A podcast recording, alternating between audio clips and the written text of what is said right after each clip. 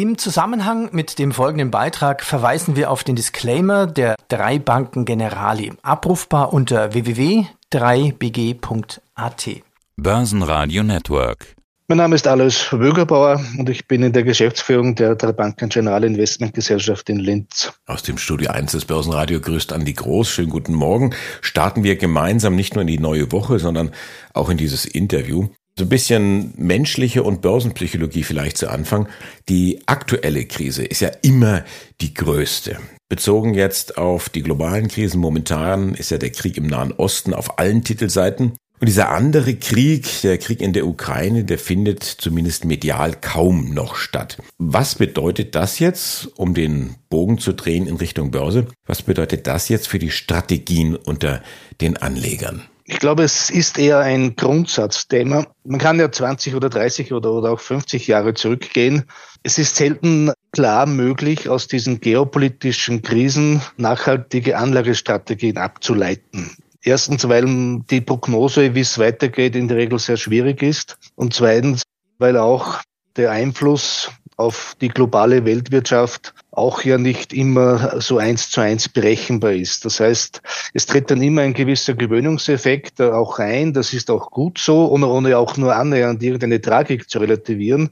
Aber die Börse lernt dann eigentlich im Laufe der Zeit ganz gut damit umzugehen. Und damit würde ich auch jedem Anleger raten, aus diesen geopolitischen Krisen nicht äh, schnell Entscheidungen zu treffen und, und die Allokation rasant zu verändern. Da hat uns die Geschichte gelehrt. Ja, hinschauen, beobachten, aber nicht unbedingt aufgrund dieser traurigen Ereignisse die Anlagestrategie massiv verändern. Dieses schnell, was Sie betont hatten, gilt das jetzt nur für diese geopolitischen Themen? Im Grunde genommen müsste das doch für alles gelten. Ich meine, jedes Unternehmen hat vielleicht mal in der Unternehmenspolitik irgendwo den einen oder anderen Hänger und dann schreit man sofort, ich denke jetzt aktuell an zum Beispiel Siemens Energy mit Gamesa, Riesenproblem, jetzt dann doch irgendwo nicht Staatshilfe, aber zumindest Staatsbürgschaft und die Aktie rauscht in den Keller und irgendwie drei Tage später ist die Hälfte des, des riesigen Kursrutsches schon wieder dahin. Also schnell an der Börse per se schlecht oder kann man das jetzt wieder auch nicht verallgemeinern?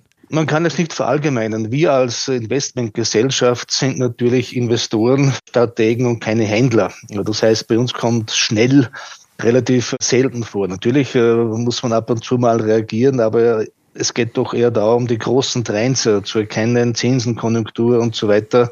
Und eine schnelle Reaktion ist in der Regel dann oft auch eine Überreaktion. Das heißt, auch bei, bei schlechten Börsenmeldungen macht es schon Sinn, äh, sich wenigstens einige Tage Zeit zu nehmen, weil auch im, im normalen Leben, wenn man eine Nacht drüber schläft, ist manches dann relativer.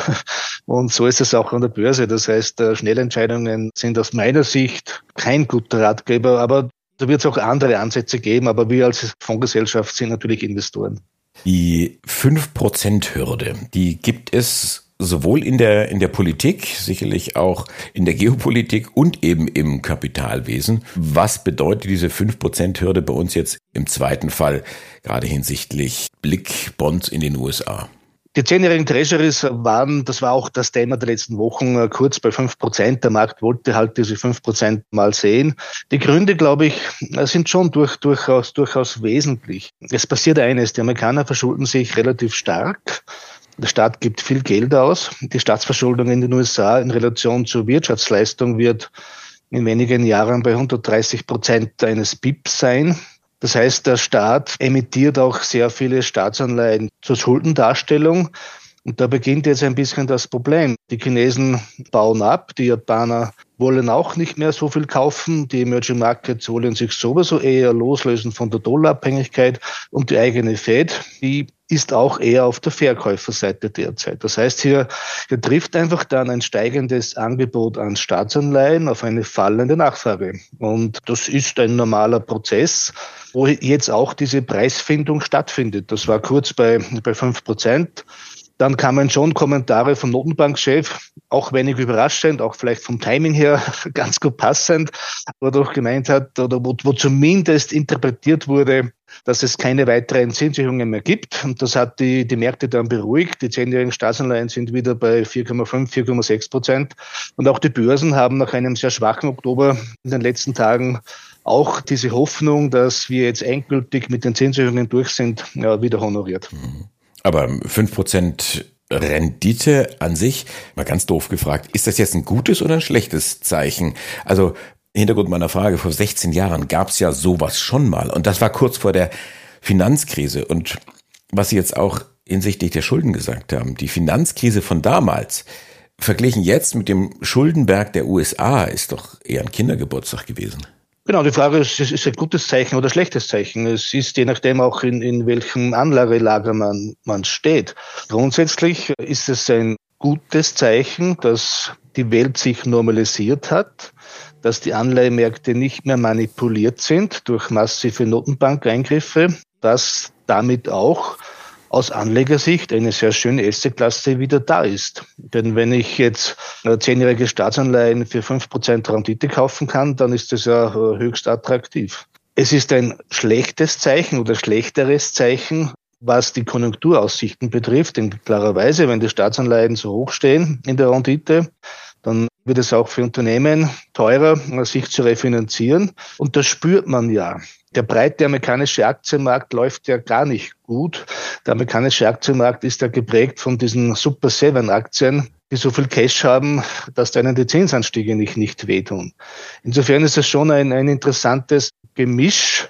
Und natürlich muss man auch dann immer, immer sich überlegen, wie ist denn die relative Betrachtung Aktien zu Anleihen? Und hier ist schon so, dass wir sagen, die Anleihen sind so attraktiv in Relation zu Aktien wie, wie seit zehn oder mehr Jahren nicht. Und was heißt das dann für Ihre Allokation? Die Anleihen voll ausgeschöpft, Aktien eher, eher auf der Bremse? Könnte man so sagen, auf der Bremse ist übertrieben. Wir, wir sind im Aktienbereich nicht voll investiert. Das ist so zu verstehen, dass wir für jeden Anleger eine Aktienhöchstgrenze festlegen, die der Fonds oder das Anlegeprofil verträgt.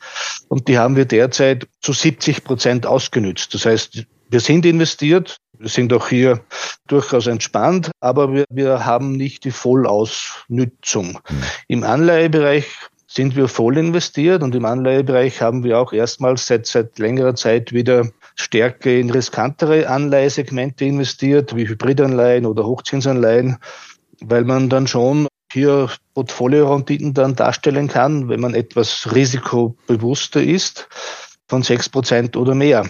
Und das ist dann einfach eine, eine Alternative. Wir haben ja in unseren Gesprächen vor, vor Jahren immer wieder den, den Begriff geprägt, There is no alternative. Es gibt keine Alternative zum Aktienmarkt. Und die gibt's ja jetzt wieder. Und daher kann man dann wieder Mischportfolios bauen, die so eher wieder in diese alte Welt, alt und Anführungszeichen, zurückkehren.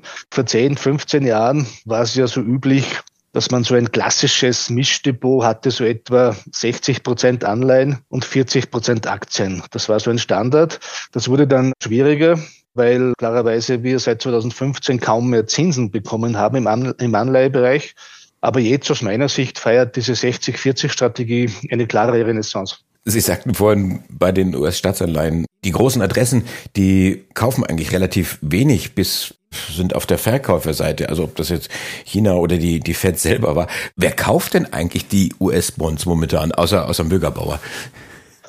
Ach, die, kauft, die, die kaufen viele, die kaufen institutionelle, die kaufen Versicherungen, die kaufen Pensionskassen, kaufen vielleicht auch private. Es gibt immer einen Markt für US-Staatsanleihen, aber das ist ja genau der springende Punkt. Die Frage ist, wo sich denn dann dieser faire Preis einpendelt. Und wenn, wenn die Nachfrage riesig wäre, wenn alle, Anführungszeichen, blind US-Staatsanleihen kaufen würden, dann müssten die Amerikaner nicht fünf Prozent Zins bezahlen. Das heißt, auch dort ist das Spiel, und das sehe ich ausdrücklich positiv, das Spiel aus Angebot und Nachfrage wieder zurückgekehrt. Und das ist ganz einfach gut so. Sie sagten eingangs, es ist nicht möglich, nachhaltige Strategien zu finden in dieser Geopolitik, vor allen Dingen schnell. Und wir hatten uns über das Thema schnell für und wieder ausführlich unterhalten. Jetzt drehen wir das doch mal weiter. Strategien, die sich mit dem Thema Nachhaltigkeit beschäftigen. Das tun sie auch. Also früher sagte man ja in der Werbung, Tapete, Fragezeichen, klebt ihr eine. Heute sagt man vielleicht, Klima klebt ihr einen. Aber jetzt mal im Ernst, angesichts der aktuellen Probleme. Wer interessiert sich eigentlich momentan für diese sicherlich wichtigen Klimaprobleme der Zukunft. Das hat doch noch nie funktioniert. Da muss doch erst der Leidensdruck größer sein als der zu zahlende Einsatz. Das würde ich so nicht formulieren. Es gibt schon äh, sehr viele Investorengruppen, die sehr wohl auf diese drei Buchstaben ESG, Umwelt, Soziales und Governance, Wert legen. Hier geht es nicht nur, das ist auch oft ein Missverständnis, ja nicht nur um Umweltthemen. Ja, es geht um Umweltthemen, aber es geht auch um, um die soziale Verantwortung und auch um die Unternehmensführung. Und eine gute Unternehmensführung, sprich Governance, ist sowieso im Interesse des Investors. Darauf haben wir ja immer schon geachtet, auch in Zeiten, wo noch nicht dieser ESG-Trend äh, so klar war.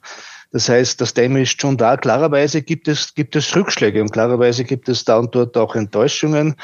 Wenn man sich anschaut, wie diese Branchenführer im Bereich Windenergie, was die zuletzt im Kurs gemacht haben, dann gab es hier doch deutliche Kursrückgänge, weil auch die Projektumsetzungsgeschwindigkeit halt nicht ganz dem Stand hält, was so die politische Kommunikation äh, vermuten lassen würde. Insofern wird auch diese Branche dann am Ende des Tages gemessen am ökonomischen Erfolg. Und auch das ist, äh, ist, ist gut so. Investoren wollen am Ende des Tages in allen Segmenten auch eine Rendite sehen und, und dieser Trend geht auch an diesem Segment klarerweise nicht vorbei. Jetzt mal versucht zusammenzufassen, was funktioniert momentan so richtig, so richtig gut an den Kapitalmärkten? Es funktioniert gut jetzt das raten wir auch, sich das aktuelle Renditeniveau im Anleihebereich auf längere Zeit zu sichern. Mit längere Zeit meinen wir so fünf, sechs Jahre. Es müssen ja nicht gleich zehnjährige sein, aber ich glaube schon, dass man sich das aktuelle Zinsniveau für fünf oder sechs Jahre sichern sollte. Dann haben auch die Aktienmärkte angesichts der Zinswende haben die sich hier eigentlich ganz gut gehalten. Vor allem auch viele Großunternehmen aus den USA auch diese Branche Digitalisierung, ja, die mag vielleicht kurzfristig überteuert sein, aber diesen Trend Digitalisierung, künstliche Intelligenz und so weiter, ist, dieser Trend ist ja da. Ähnliches, auch wenn es jetzt eine Enttäuschung war, in vielen Detailsegmenten ist der Bereich Energiewende. Auch das Thema findet ja statt. Die Frage ist, ob die Zeitachse nicht etwas zu optimistisch ist. Das, das mag schon sein. Das heißt, es gibt schon jetzt in der Portfoliokonstruktion eigentlich für uns wieder eine gute Zeit, weil wir wieder Portfolios bauen können, wo wir das gesamte Klavier spielen können.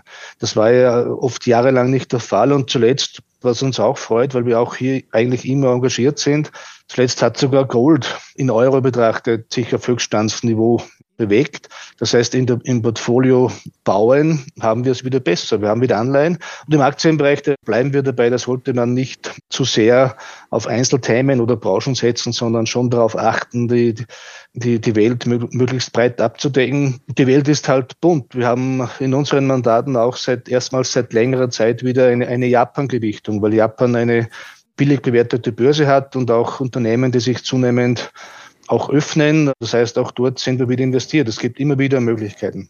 Die Klaviatur ist schwarz und weiß, die Welt ist bunt und Alois Wögerbauer von drei Banken Generali spielt alles bunt und schwarz-weiß. Dankeschön fürs Interview. Alles Gute. Danke, gerne. Ein schönes Schlusswort. Börsenradio Network AG. Hat Ihnen dieser Podcast der Wiener Börse gefallen? Dann lassen Sie es uns doch wissen und bewerten Sie unseren Podcast mit vollen fünf Sternen. Vielen Dank und bis zum nächsten Podcast. Alles rund um Börse.